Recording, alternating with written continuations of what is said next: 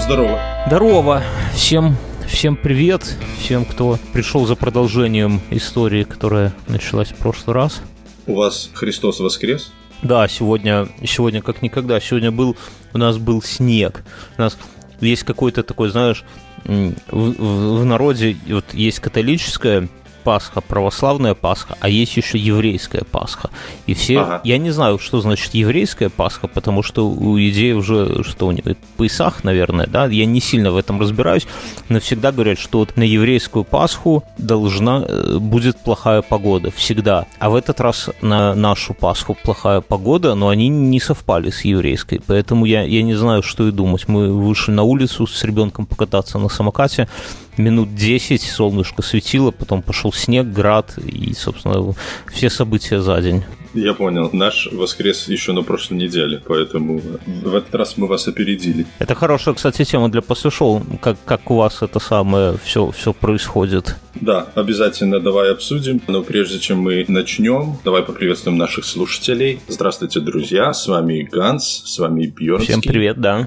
Мы рады приветствовать вас на нашем подкасте «Садовая 36». Сегодня мы продолжаем обсуждение в основном шоу жизни и деятельности противоречивой личности Ли Харви Озвальда. А в после шоу у нас будет много разных интересных тем, э, включая религиозные, так сказать. Угу. На чем мы закончили в прошлый раз? Дай нам краткое описание предыдущего выпуска. Я скажу, что я запомнил. Я запомнил, что был такой мужчина Ли Харви Освальд, который рос без отца, который с детства вел себя как-то противоречиво. То есть, с одной стороны, он был таким маргиналом и хулиганом, с другой стороны, он был достаточно целеустремленным товарищем, он а, поступил в морскую пехоту, вроде как неплохо там стрелял, но при этом вел себя тоже асоциально местами.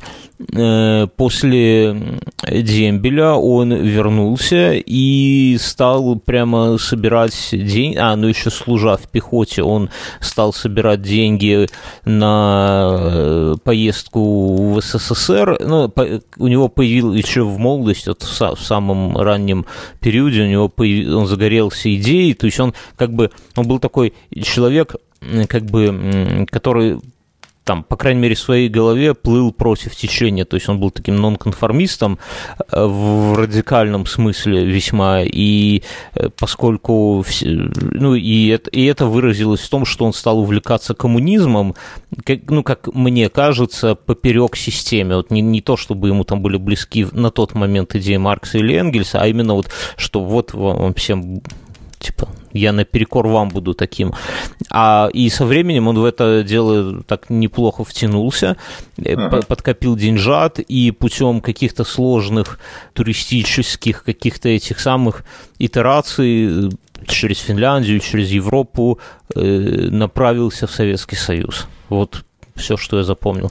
Совершенно верно. Я думаю, что это очень хорошее описание предыдущего выпуска. Практически сразу по прибытию в Москву ему дали э, в Советском Союзе в то время обязательно давали гида из интуриста, угу. как сейчас в Северной Корее. Угу. Не мог просто приехать и путешествовать э, по стране сам. Значит, ему дали гида, и он этому гиду практически сразу начал капать на мозги с первого дня, что он хочет стать советским гражданином. Угу. Он э, поехал, э, встретился с несколькими официальными лицами и из московского правительства, и из советского правительства. Все его принимали, все с ним угу. проводили какое-то интервью, но потом, по, как описывали все люди, которые с ним тогда общались, они говорили, что у всех была такая его оценка, что он был немножко странным, и некоторые замечали, что у него есть даже какое-то немножко психическое отклонение.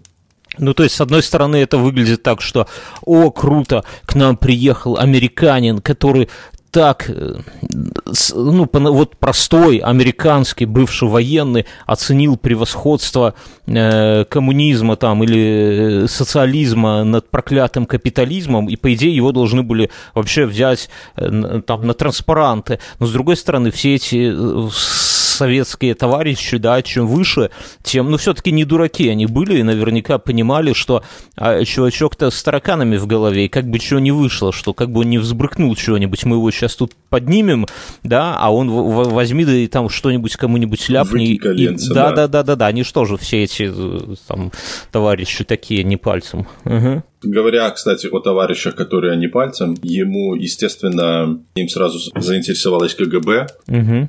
Один из людей, с которыми он э, встречался, был эм, такой гражданин, его звали Юрий Насенко. Интересно, что он тоже говорил, что Озвальд для КГБ не представляла никакого интереса, и он утверждает, угу. ну, ввиду событий, которые произошли позже, когда его интервьюировали, угу. этого Насенко, он утверждает, что Советский Союз его не вербовал, и КГБ не пытался его завербовывать. Ну, вот а ты как думаешь? А я думаю, что он говорит правду. Почему? Потому что через несколько лет Юрий Насенко тоже сбежал в США, то есть наоборот. Угу, угу. И он побежал прямо в ЦРУ и сразу с э, секретной информацией. ЦРУ ему не поверили и держали его в тюрьме два года без угу. суда и следствия, угу. просто в, в бетонной одиночной Слушай, сурово у вас там. Не говори. Это, это говорят, что там за стенки советские, а вот тебе. По секрету, сколько тебя держали, когда ты переехал из Беларуси? Это, эта информация не для, не для официального разглашения. Приезжай, welcome. Скажем так, меньше, чем два года. Okay. А, ему даже не давали э, зубную щетку угу, угу. за все это время. В результате чего у бедного чувака изгнили и выпали все зубы. Угу. Он очень сильно подорвал свое здоровье, но несмотря на это его никто не выпускал. Я же тебе говорю, э, два года держали в э, тюрьме. Угу. Потому что они не, они не верили, они думали, что он может быть э, двойной агент. Угу, угу. И они все проверяли, перепроверяли по своим каналам, ему допросы постоянно устраивали. В общем, в результате они ему поверили. Угу. Ему дали за время, которое он просидел в тюрьме, ему дали 140 тысяч долларов компенсации в 62 году. Это он вышел прямо совсем не бедным мужчиной, да? По нынешним меркам это больше миллиона долларов. Угу, ну, видишь, какая-то это самая справедливость Справедливость есть. восторжествовала, да. И его сразу переняли в ряды ЦРУ, и он начал, и он всю жизнь проработал, он стал, построил карьеру очень хорошего, грамотного сотрудника американских спецслужб, прикинь. Угу. Так вот, когда он допрашивал Ли Харви Озвальда, и то, что он говорит, что КГБ тогда его не завербовало, ему можно верить. Почему? Потому что ему просто нет интереса врать. Ну, он да. в то время уже не работал в КГБ. Ну да, ему как раз-таки наоборот, его он мог наоборот, ну, как это сказать, э, нету смысла Приврать, скрывать, он бы наоборот, да, его да. лучше бы выдать, набить себе цену, сказать, а, я вам сейчас расскажу такое, вы тут все офигеете. Но раз он этого не говорит, значит, действительно, ну да, да, логично. Потому что, ну, но, но выглядит странно. Я думал, ну, в моем представлению, что все в те годы вербовали вообще всех подряд, там не это самое. Но, видать, он совсем был как... Но, с другой стороны, а что он? Он, он никто, он в Америке, он, он никто, он, тем более он так палевно приехал сюда, в Россию, как бы, там, ну, то есть и так в Америке все знали, что он, ну, там увлекается идеями коммунизма, но вербовать такого, понятно, что в Америке он тоже будет под колпаком, то есть лучше завербовать какого-нибудь тихого, спокойного такого туриста, ну, вот если так уже разбираться, чем такого буйного, стран, яркого мужчину. Я тоже об этом думал. Я заметил, что мне казалось, что будет больше какой-то такой шпионской игры, и, и, и будет больше mm-hmm. попыток с одной стороны завербовать, с другой стороны людей завербовать. Но мне кажется, что вербовка проходила, но вербовали только тех, которые только своих, только подготовленных, только людей, на которых они знали, что есть смысл тратиться а просто тратить и время, и усилия, и деньги, и, и выдавать как бы себя, подставлять, что, что, что ну, да. будешь. Ты, как ты говоришь, вот прикинь, начали бы они вербовать его, а потом а, он а, возьми, выкинь коленца, возьми и расскажи всем, да, что да. его пыталось, это же было бы скандал. Да. В общем, а, виза Ли Харви Озвальда истекала 21 октября, туристическая, и он получил официальный отказ в запросе на советское э, гражданство. О, как? Он э, начал активно пытаться получить советское гражданство.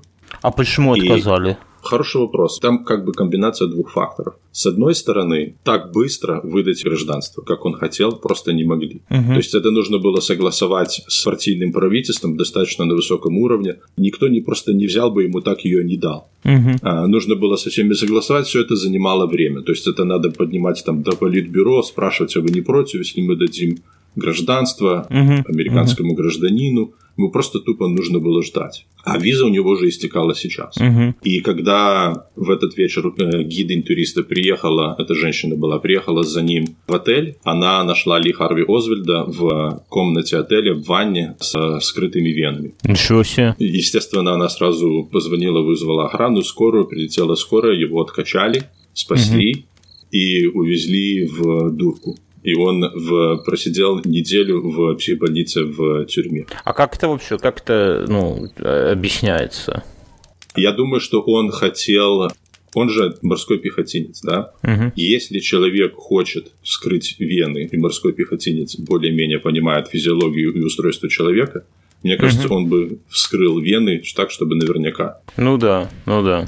И я думаю, что он просто отчаялся, ему нечего было делать, и он решил э, скрыть вены, но так, чтобы не умереть. Uh-huh. Плюс он прекрасно понимал, когда она, когда этот э, гид за ним придет. То есть это, это был день, в который он должен был уезжать. Uh-huh. Ему дали время э, запаковать чемоданы, сказали, что вот в это время за тобой придет человек, поедет машина, повезет тебя на вокзал. И он вместо того, чтобы паковать вещи, устроил вот это вот ну, я. якобы самоубийство. Ну, ясно. В это время они начали думать, смотри, что с ним делать. Виза у него истекла, держит его в э, психиатрической больнице. Как бы уже назревает немножко как бы скандал, учитывая, что в это время э, Никита Хрущев, генсек Советского uh-huh. Союза, проводил встречу и переговоры с Эйзенхауэром, uh-huh. который был президентом США. И они были в США, то есть Хрущев прилетел в США. Но это эра потепления была, как бы, да? Потепления там особого не было, но они все равно продолжали общаться. Вот, допустим, как, как, так как Трамп летал в Северную Корею. А, помнишь? я понял. Угу. То есть э, официально они особо не дружили, но контакты не прервали, переговоры они разные проводили. Поэтому, когда, представь, Хрущев в США встречается с президентом, советское правительство тут посовеща... связаться же с ним особо там тоже не свяжешься, uh-huh. пока он там uh-huh. на переговорах. Uh-huh. Советское правительство решило, что отправить полусумасшедшего морпеха с порезами на руках, ну да, э, история... выкинуть из страны, это, это было бы очень некрасиво. Да, да, да.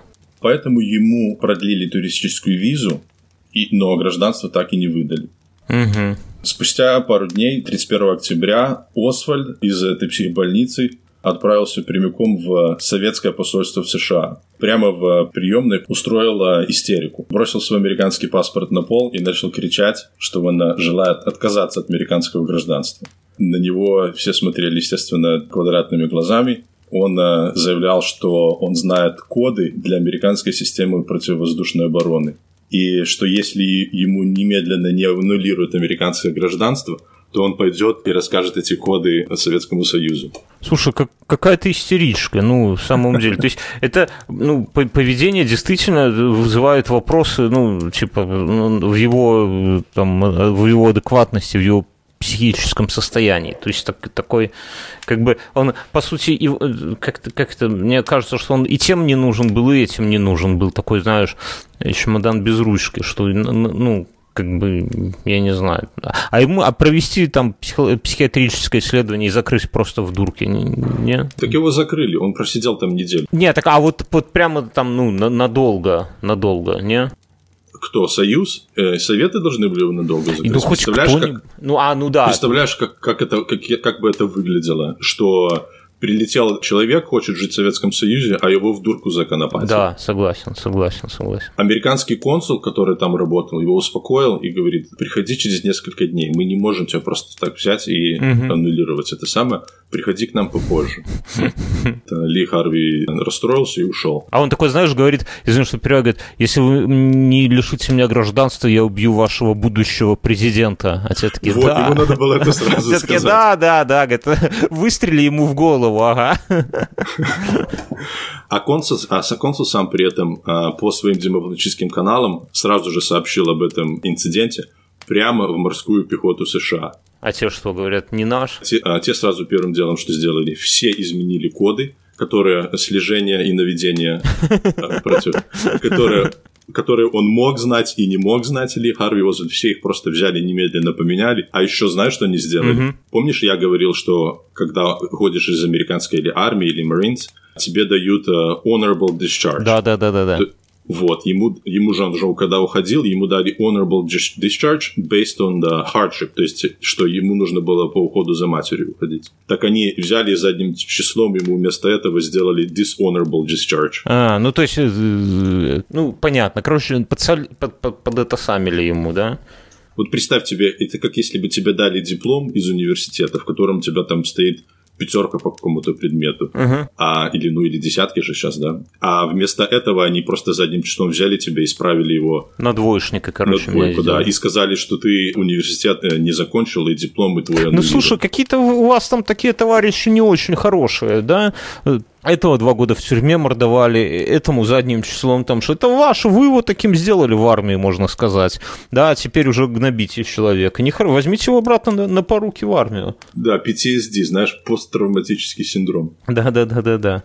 Все это освещалось э, довольно неплохо в прессе. О бегстве морского пехотинца США рассказала на первой полосе газета Associated Press, угу. и многие другие газеты рассказывали об этом событии достаточно много, то есть о том, что Ли Харви живет в Советском Союзе. То есть это, а как к нему вот общество на тот момент, типа как какой-то дурачок такой, да? Я думаю, что те, кто с ним близко общались, замечали, что он дурачок. Но все остальные, те, кто знали о факте того, что он приехал в Советский Союз, считали его таким, ну, интересным, наверное, прогрессивным человеком, который вот не побоялся, а переехал в Советский Союз из Америки. То есть э, я думаю, что те, кто его близко не знал, относились к нему достаточно хорошо. Просто вот мне вспомнилась история недавно, пару лет назад была у нас, у нас тут есть такая как это сказать, акционная арт-группа «Война», там вот, вот Пусирайт, вот это вот шайка-лейка. И среди них, я сейчас на, по памяти пытаюсь вспомнить, но, короче, были активисты, которые здесь здесь сосили власть, там, милицию, в России я имею в виду, и получили вид на жительство, по-моему, в Германии, что ли. И когда они перебрались в Германию, они, ну, их там поселили в, типа, в лагерь для беженцев или типа того, а у них там, там 15 детей, что-то там, стали за ними эти самые органы приглядывать, как вы этих детей воспитываете, а давайте мы их у вас, ну, закон есть закон, там, нету присмотра за детьми, давайте-ка мы у вас их тут пока на время заберем, они там со всеми пересрались, приехали сюда и теперь пишут, как там в Германии все плохо с, с правами человека. Ну, то есть, что-то мне вот такую какую-то общую такую я вижу историю, что вот есть такой тип людей, которые там, ну, есть люди, которые могут там как-то конструктивно кри- критиковать действующую власть, а есть люди, которые просто вот, типа, дай, дай возможность как-то это самое, вот, вот что-то мне вот это напоминает. Вот. Я думаю, что он знал, что за ним, э, что им интересуется, что про него пишут в прессе. Угу. Ему, наверное, хотелось поддерживать какой-то определенный имидж того, как он выглядит и как о нем будут рассказывать. И ему, наверное, удавалось этот поддерживать довольно неплохой, интересный такой ореол э, человека, который любознательного, который решил попробовать систему, и вот в разгар холодной войны или в начало холодной войны приехал в Советский Союз. Но те, которые его знали поближе, знали, что, что там не все так просто. Угу, угу. Он хотел учиться в МГУ, но в МГУ его не приняли. Ишь, все хотят в МГУ учиться. Да, не говори. Его не приняли, по крайней мере, потому что у него был, ну, совсем рудиментарный русский. Угу. Если еще он мог понимать и поддержать какую-то бытовую беседу, это не близко недостаточно для того, чтобы учиться в университете, особенно в МГУ. Ну да, да. Вместо этого его отправили работать в Минск, токарем угу. на Минский радиозавод имени Ленина. Вот, дружок, ты прежде чем в институт, и ты вот прояви себя в токарном мастерстве. Это завод, который сегодня завод «Горизонт». Ох, бываю там частенько. Угу. А, да? И что там? Ну, расскажешь после шоу, почему ты там частенько бываешь. Хорошо. А тогда это, он, помимо прочих вещей, он занимался производством бытовой, а также военно-космической электроники. Угу. Что достаточно странно, зачем они отправили его на оборонный завод, мне немножко непонятно. Но с другой ну стороны, ну, да, мне да. кажется, что, что почти все заводы в советское время так или иначе имели что-то, что-то военное, да и производили угу, тоже. Угу, угу, да он а, получал а, увеличенный оклад и пособие. И все это вместе выходило на то время 700 рублей в месяц. Это примерно в пять раз больше, чем обычные работники предприятия за такую же работу получают. А почему такое? Вот просто там сверху сказали, что вот вы его возьмите на, на такую-то зарплату, да? Я думаю, что если бы он жил на зарплату простого рабочего, он бы очень быстро разочаровался и начал говорить о том, как страшно жить в Советском Союзе, работать за копейки. А, это просто было бы очень, опять-таки, некрасивая картинка для Советского Союза. Ну да, ну да. В марте 60-го года получил отдельную однокомнатную квартиру с мебелью в престижном доме по... Ну, тогда это была улица Калинина. Площадь Победы в Минске, да? Четыре, да. А теперь, э, а теперь это улица Коммунистическая называется. Мы в этом домике... Это, это, это самый что ни на есть центр в Минске, и это действительно такое очень хорошее место, и мы там, как-то, я помню, от дождя прятались в подъезде, вино пили, как раз вспоминали Ли Харви. Ну, то есть это, это действительно, ну, там надо быть каким-нибудь генералом, наверное, ну, вот в те времена, чтобы жить в, в таких местах. Это как, как, наверное, как Рублевка в Москве вот сейчас, чтобы получить там где-нибудь участочек себе. Вот. Ну, Рублевка это больше там загородное жилье. Да, да, ну вот аналог именно по, по как бы по уровню, по как-то, ну, не рейтинг, а вот что, как, как объяснить, ну, что, что типа нельзя там просто простой смертный Обычных там не, людей не туда не селили, да. Да, да он, жил, он жил там э, с э, очень или известными, или важными деятелями. Угу тогда власти э, белорусской. Слушай, а я хотел спросить, а нету там ни мемориальной таблички, ничего в Нет, Минске ну, сейчас? Ну, насколько я знаю, нету ничего. То есть, ну, ну эта тема на, на таком вот, знаешь, уровне эм, официальном плюс-минус не всплывает вообще нигде в Минске. То есть не принято про это говорить, ни, ни, нигде не, уп, не упоминается ничего, ничего. То есть про, про, про это как бы все... То есть, ну, кто... Понятно, что это нельзя утаить, но и э, ни, никаких инфоповодов с этим связанным, скажем так, нету. Да и тяжело сейчас, ну, как бы, знаешь, тут отношение непонятное к этому, то есть я так понял, что и тогда оно было непонятное, да, уже после инцидента, и, ну, неоднозначно, а сейчас так тем более, знаешь, тут установить ему табличку, знаешь, а кредиты потом как получать, и вообще нет, уж лучше, лучше втихаря спустить это все. Вот мне интересно, кто сейчас живет в этой квартире? Ну, кто-то живет наверняка. И, и знают ли они, что там жил Ли? Я думаю, да. Я думаю, что это такая как бы фишка, э, как раз-таки, которая привлекает, которая несколько увеличивает, но я не думаю, что очень сильно. Я э, прямо, ну, вряд ну вот кем, вот давай поставим себя на место э, человека, вот кем надо быть, чтобы ну вот я, например, решил себе купить квартиру в центре Минска, вот в этом доме, в хорошем, там вид, все, и мне говорят, слушай, вот есть квартира на, там, на, на пятом этаже, а есть рядом квартира такая же, но в ней жил Ли Харви Освальд, заплати ага. нам за это там там 15%, ну, я с потолка цифру беру, я пожму плечами и скажу, слушайте, а где, где тут канализация получше, лучше скажите мне. Да, да, ну, то есть для меня ценность, например, непонятна. Я не думаю, что в Минске есть там тайный кружок, клуб поклонников Ли Харви Освальда. И главное, что покупая эту квартиру, я, ну, как, как сказать, инвестиции вот эти вот в переплату, ну, для меня лично они туманны. То есть вряд ли можно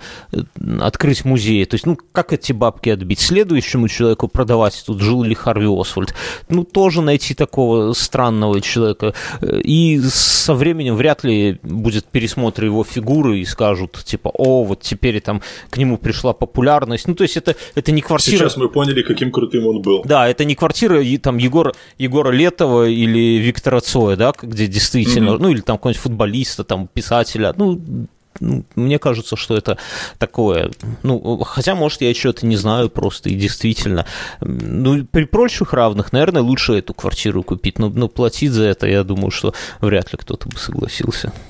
Одна из причин, по которой он жил в этом доме, это то, что дом был эм, сделан таким образом, чтобы можно было постоянно следить за всеми жильцами этого дома. Там была, наверное, какая-то, какая-то вахта была, смотрели, кто приходил, кто уходил, с кем приходил. Э, возможно, даже, что э, телефоны были с э, прослушкой. То есть за Ли Харви Озвальдом по месту его работы сразу же установили наблюдение и следили, чтобы он чего не сделал лишнего. Интересно, что по месту работы его активно обучал русскому языку и курировал. А как ты думаешь? А, ну, естественно, ну, а как, как? Ты, это... Подскажи, дай какую-нибудь наводку. Тогда он был старшим инженером на этом заводе, а впоследствии он стал видным государственным политическим деятелем Беларуси, председателем Верховного Совета Республики Беларусь. Машеров? И нет, принимал участие в Беловежских соглашениях. Это когда Беларусь... Вот, Шушкевич, да ладно, да. что серьезно? Да. Станислав Станиславович Шушкевич был Слушай, личным куратором. У меня пазл сошелся. Вот, вот прямо сейчас, знаешь, вот иногда бывает, Шушкевич, у моего, мой отец любил говорить про Ли Харви Освальда. Как-то, ну, знаешь, вот типа вот, вот у каждого бывает что-то такое, там вот, не знаю, вот Мюнхгаузен там обнимал Жанну Фриское, да, там вот, ну, у кого-то, у каждого есть история, когда он с каким-то известным человеком был, ну, типа на короткой ноге в одном рукопожатии там, да, и ага. вот мой отец любил что-то рассказывал мне про Ли Харви Освальда, и я, ну, я вот ну, знаешь, в одно ухо влетело, во второе вылетело. А теперь у меня сошелся пазл. Шушкевич моего отца преподавал физику, причем очень долго, ну, в универе он сам препод по физике был. Шушкевич это, это, ну, достаточно большой политический, это как ну, типа как Черномырдин в России вот в тот период, mm да, то есть это, ну, вот я нашим да. слушателям, чтобы вы понимали, или как, ну, типа как Медведев, может быть. Вот. И, и отец, а когда он пошел в политику, отец там часто, это 90-е годы, он говорит, вон, смотри, вон мой препод, вот за него надо голосовать, толковый мужик физику знает. И я что-то вспоминаю, что отец мне что-то вот такое вот толдычил про Лихарви и про свою, ну, типа, что вот он через одно рукопожатие, можно сказать, с Лихарви Освальдом был. Вот ну, что-то у меня вот сейчас всплыло такое, может быть, это я уже знаю, что такие фантомные воспоминания у меня, хрен знает, но почему-то вот так вот все сходится. Вот, ну, и Шушкевич же был э, одним из тоже кандидатов в президенты, по-моему, да, он был да, конкурентом да, да. Лукашенко. Да, да, на самых первых выборах он, ну, собственно, я не знаю, в каком туре он отвалился, но да, да, то есть он вполне мог, он, он же жив до сих пор. Он... Да, да, он до сих пор жив. Интересно, если, Станислав Станиславович, вы послушали этот э, подкаст, если вы заинтересовались, расскажите нам немножко в комментариях. Как, каким он парнем был, да? Каким он парнем был? А, что вам, что вам о нем запомнилось? Было бы интересно, если бы он э, его научил стрелять, Шушкевич Лихарович. Такой говорит, а что у нас тут заняться нечем, пошли в Тирли, постреляем. Тогда точно не было бы никаких кредитов нам. Да, да, да, да. В июне 1960 года э, Ли Харви познакомился с э, девушкой, которая тоже работала на этом же заводе. А, Ее звали Элла Герман. Угу. И они начали встречаться. И они встречались больше года. И в результате Ли Харви сделал ей предложение. Как ты думаешь, она согласилась или отказалась? Я думаю, согласилась. Ну, я... Она ему отказалась, потому что она сказала, что она его не любила, и боялась выходить замуж за э, гражданина другой страны, особенно за американца. Вот как жизнь меняется, да, друзья. Сейчас бы какая бы отказалась от... Ну, хотя, ну, не, ну, с другой стороны, вот есть вот американец, да, вот даже сейчас, который живет на Рублевке, да, и он за вами, ну, из какой-то своей придури работает на заводе, да, ну, и вот как, обычный какой-нибудь там работница завода он бы подкатил. Да, да, блин, да я думаю, там раз и все. Тем более он же морпех, он, ну, внешне он такой достаточно, ну, ну не уродливый, по крайней мере. Вот, так что... А, они встречались, я тебе говорю, больше года есть слухи неподтвержденные, что он был, он ну, такой был гулящий бабник, uh-huh, uh-huh. что у него было несколько других женщин на стороне. Uh-huh. Она об этом знала, и я думаю, что даже больше повлияло этот факт. Во, вот вот я скорее поверю. Интересно, бегают ли где-то потомки? Ну как бегают? Им, им сколько, сколько уже? Это примерно нашего с тобой чуть постарше возраста его какие-нибудь внебрачные дети здесь, да? Папа, папа, а папа где-то там в президента стреляет стреляет, да. Вполне, вполне а, возможно. Подожди, мы еще до, до, до этого дойдем. Ага. Там не все так просто. И примерно же в это же время а, Ли Харви начал разочаровываться в своей жизни а, в СССР. А что ж так? В 61 году, в, в январе, он э, сделал в своем дневнике, он же дневник вел, угу. он сделал такую запись. «Я начинаю пересматривать свое желание остаться. Работа серая, деньги негде тратить нет ночных клубов и боулинга. Это он, а сразу он как-то не мог к этому, да? Нет места для отдыха, кроме профсоюзных танцев. С меня достаточно. Профсоюзные танцы. Я представляю себе это. Не, ну так, а подожди, но он, он хотел за, за, за классовую борьбу, там, как и Маркс с Энгельсом обещали, или, или э, ночные клубы. Тут надо... Вот, вот видишь, это то, о чем я говорил, что у него эта вся вот эмоциональная история, любовь к э, Марксу и Энгельсу была как бы против, ну, он хотел идти против системы. Когда он сюда окунулся и понял, что здесь он в своей этой борьбе такой же, как и все, да, и комсомолки ему не дают только по этому поводу. Это там он изгой, его можно пожалеть. Ну, известно, что женщины любят таких вот мужчин, да, которые там и палкой ударить может, чуть что, и все, когда Влад а, да? писал. Да, да, женщины это любят. Ну, я, я по Довлатову цитирую, да. А здесь а. он приехал, и он такой же, как и все, и, и, и, и все, и как-то нафиг классовая борьба, когда нету ночных клубов. А кроме этого, у него начали рушиться его политические идеалы. До того, как он приехал в Советский Союз, он считал, что это Советский Союз это идеальное такое общество, идиллия, где все равны, угу. где, знаешь, мир, дружба, жвачка, братство. А, но живя в Советском Союзе, он очень быстро в этом разубедился и разочаровался. Он э, скоро очень увидел, что есть э, политические и военные элиты, может быть, там какие-то научные работники, которые живут неплохо, герои, а все остальное население страны живет э, очень-очень другой жизнью. Слушай, маленький вопросик в проброс. Ты, mm-hmm. вот, приехав и пожив в Америке, ты разочаровался? Ну, то есть, вот у тебя был, была же какая-то картинка вот, об американской жизни. Угу. Сейчас вот у тебя был момент, когда ты такой, бля, ну тут ну все вот, вот не так, как я думал, вот совсем не так. Именно в негативную сторону, раз, э, типа не так или нет? Ты ответь коротко, а в после шоу, может быть, э, более подробно. Ты, ну, я так вот сходу, знаешь, вот Ли Харви а, разочаровался? Такого не было, но для этого нужно дать гораздо более широкий ответ. И да, напомни, задай мне этот же вопрос в после шоу, okay. и мы с тобой это обсудим в деталях. Угу. Кроме того, Ли Харви а, постоянно чувствовал наблюдение спецслужб. То есть то, что та наружка, которая велась за всеми людьми в этом доме, естественно, включала и его, за ними на работе смотрели и, и на танцах. А, он был уверен, что все его разговоры и передвижения отслеживает КГБ. Поэтому парень э, начал депрессовать немножко. Так, так плохо за ним следили, что даже, ну, что он все это неужели не могли как-то, там, я не знаю, потоньше я думаю, что он не сказ... я не думаю, что он прям видел, что вот этот человек за ним ходит. То есть на уровне он... ощущений, да? Но он знал, что они это делают. И КГБ, естественно, это делал. Так тогда, мне кажется, за, за многими следили. То есть не для того, чтобы их там законопатить в тюряшку, а просто от греха подальше КГБ наблюдало за всеми людьми. Ну да, за, особенно за приехавшими, за такими, да. это, да. это, в принципе, логично. Угу. В марте 1961 года Озвальд познакомился с другой девушкой, 19-летней студенткой Марией Николаевной Прусаковой. Губа не дура на 19-летних, да, Марии.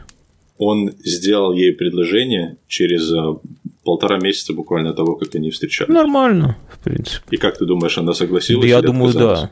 Должна. Да. Ну. Она согласилась, да. и она это объяснила тем, что она считала его довольно привлекательным и вежливым. И она тоже думала, что поскольку он американец, то он будет к ней хорошо относиться. Угу.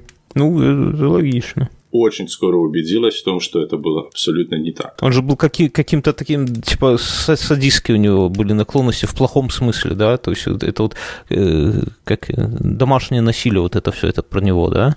Он запрещал ей пользоваться косметикой, Угу. И он был просто помешан на ее фигуре. И он очень тщательно следил, чтобы она не набрала ни одного грамма веса. Ух ты. Он говорил, что а, он хочет чувствовать каждую ее косточку. Но об этом надо до свадьбы, конечно, договариваться и прописывать в этом в свадебном каком-то контракте, мне кажется, потому что... Это только, это только начало. Прикинь, они только поженились, ну, а у него уже такие... Говорит, эти самые... Хочу каждую косточку. Дальше будет больше. 15 февраля 1962 года у Освальда и Марины родилась дочь в Минске, угу. которую зовут Джун. Любопытный факт, что у Марины, когда родилась дочка, было слишком много молока. И Ли Харви предложил ей помочь а, его отсасывать. Но задокументировано, что был такой странный инцидент с ним, что она заметила, что он отсасывал ей молоко, и вместо того, чтобы его сплевывать, он его пил. О, Господи.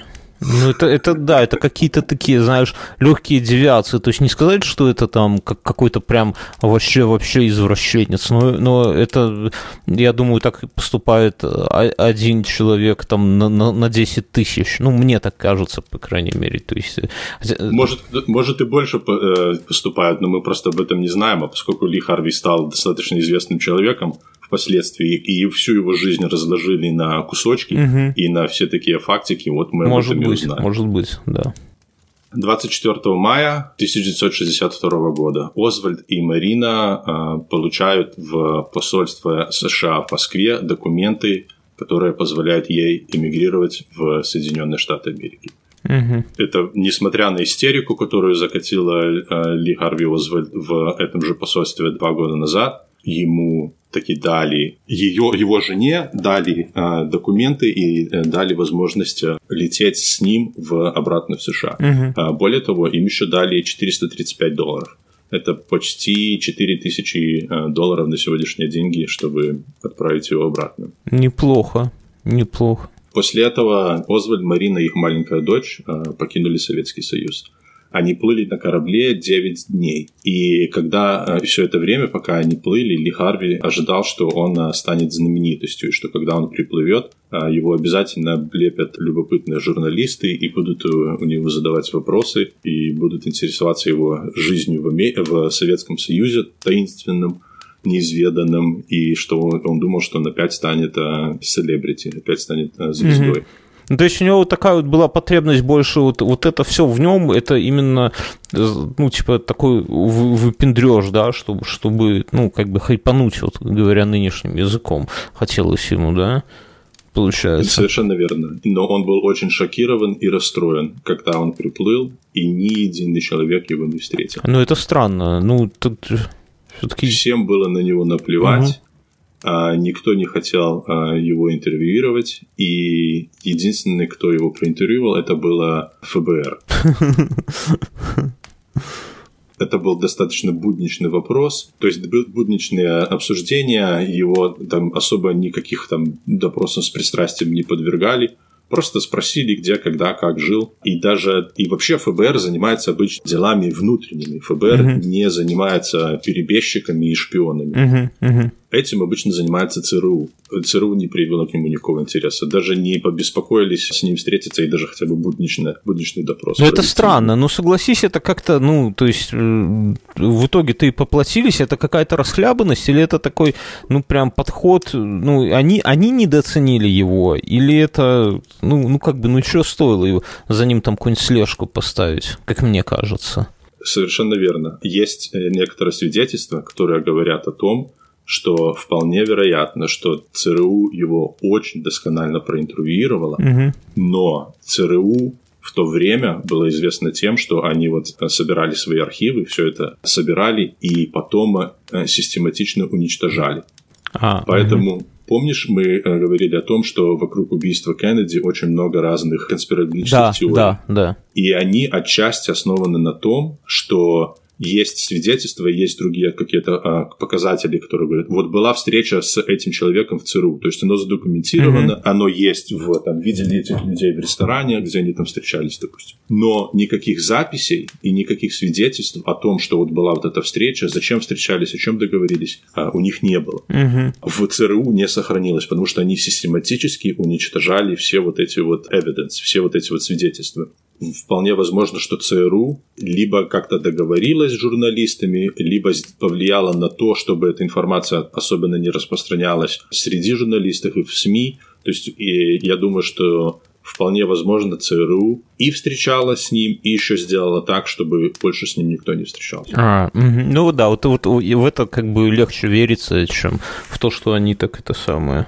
Возвращение домой вопреки его ожиданиям, не принесло радости Ли Харви. Он даже начал писать э, мемуары о жизни в Советском Союзе, встречался с, уже здесь с несколькими другими иммигрантами, которые здесь жили, но разочаровался в конце концов и, и отказался от идеи писать эти мемуары. Так, подожди, он раз... ну то есть он приехал, и он думал, что всем будет интересно, всем наплевать, и он такой, а, ну значит у него как бы огонек этот и погас да? Вот. У него погас, и даже, и я же тебе говорю, у него были даже попытки вот писать, он, наверное, пока плыл, думал, угу. и о том, что он напишет вот мемуары, приплыл, начал, я же тебе говорю, встречаться с там иммигрантами, встречаться с людьми, пытаться писать свою эту книгу, но пропал запал, угу. и он в конце концов отказался. Ну, то есть, если бы, может быть, к нему какой-то вот люди там действительно брали бы у него интервью, интересовались, он, может быть, книгу бы и написал. А так, э, когда то есть, когда двиг... как это вот, как, не знаю, там... Когда нету никакого интереса, нету никакого фидбэка, то э, очень легко отказаться. Ну, типа, как... творчество, да, вот если есть люди, у которых изнутри как бы идет творчество, им там с большего, там, не знаю, он, как Франц Кавка, он писал, он при жизни не издал вообще ничего, да, он все в стол написал и стал известен там и признан только после смерти. А есть люди, у которых, наоборот, вот именно признание какое-то толкает их на дальнейшее там совершение.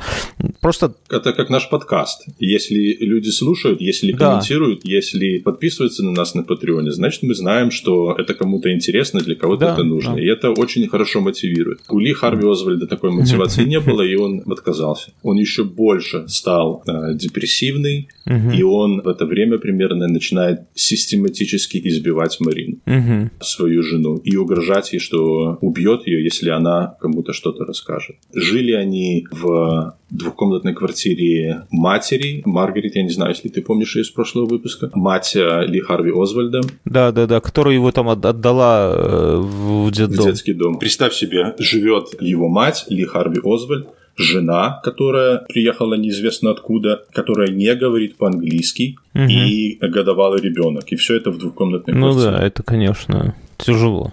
При этом мать покрывала своего сына и говорила, что иногда женщине не помешает небольшой фингал под глаз. Такие времена были, да. Представь, что Марина думала, что он будет к ней хорошо относиться, а вот он а, вот таким оказался американцем. Ну да, и тем более и в, в чужой стране, да, то есть это... Представь, она прилетела в чужую страну без языка, абсолютно не зная ни устройства, ни как, оно, ни как это все там, ни на машине не может никуда поехать, ни даже не на автобус. Сидит дома почти все время. Не, ну... Не уйдешь же от него, от этого да, мужа, понимаешь? Да, да, да. Она даже в полицию прийти и написать заявление, и то она все равно бы просто это не смогла сделать. Поэтому ей просто приходилось все это терпеть. Али Харви не разрешал ей учить язык. А, он, угу. он якобы говорил, что это для того, чтобы он не забывал русский, а, а на самом деле это было только лишь для того, чтобы продолжать а, иметь на ней а, полный контроль. Ну да, ну, ну, ну это, ну это, это какие-то такие, знаешь, странная такая яйца, которая вот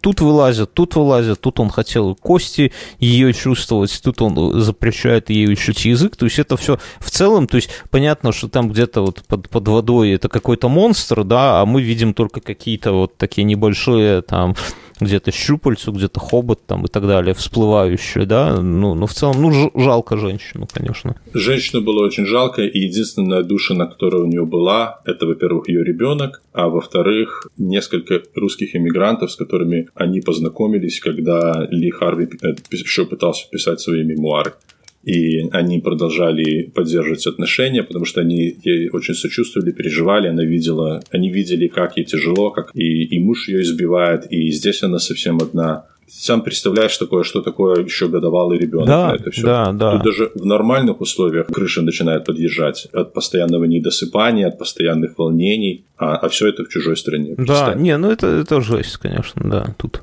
Вот а, на такой а, интересной ноте я предлагаю, а, возможно, поставить а, паузу да. а, и продолжить а, наш рассказ в следующий раз. А, а, прежде чем мы перейдем в Паши Шоу, я хочу всем напомнить, что если вам наше шоу интересно, у вас есть несколько способов нас поблагодарить. Самый простой способ – это подписаться на наш подкаст на любой платформе, где вы ее слушаете, на, на iTunes или Google Play, где угодно, Яндекс Музыка. Подписывайтесь, чтобы вы получались уведомления о следующих выпусках. Если ваша платформа позволяет вам ставить рейтинги или писать ком- комментарии, Мы будем вам очень благодарны, если вы поставите соответствующую оценку. Кроме того, вы можете делиться нашим подкастом на в социальных сетях. Если вы узнали какой-то интересный факт, которым вы хотите поделиться в социальных сетях, вы можете это сделать и дайте ссылку на нас, мы будем вам очень благодарны. Ну и, естественно, самый большой способ, как вы можете нам выразить свою благодарность, это Patreon. Вы можете писаться на, на, на стать патреоном нашего подкаста на абсолютно любую сумму, которую вы считаете, что мы заслуживаем. Мы обещаем вас э, не разочаровать. Патреоны получают ранний доступ к нашим выпускам, а также они получают полную версию, э, в которой входит после шоу. После шоу, чтобы вы понимали, обычно примерно равны по длительности основному шоу. То есть вы получаете в два раза больше контента. Что еще можно сказать?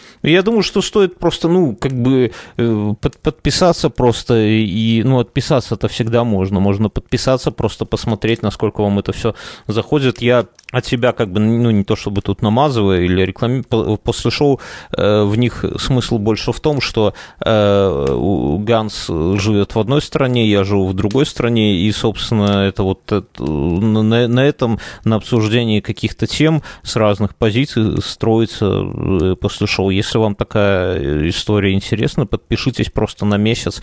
Вы, ну, в любом случае, вы не обломаетесь, вы скачаете все предыдущие после шоу, да, и сможете их послушать, а потом отписаться ну, как вариант. А если вы действительно кайфанете, то вы оставите подписку просто, и все это там делается в два клика.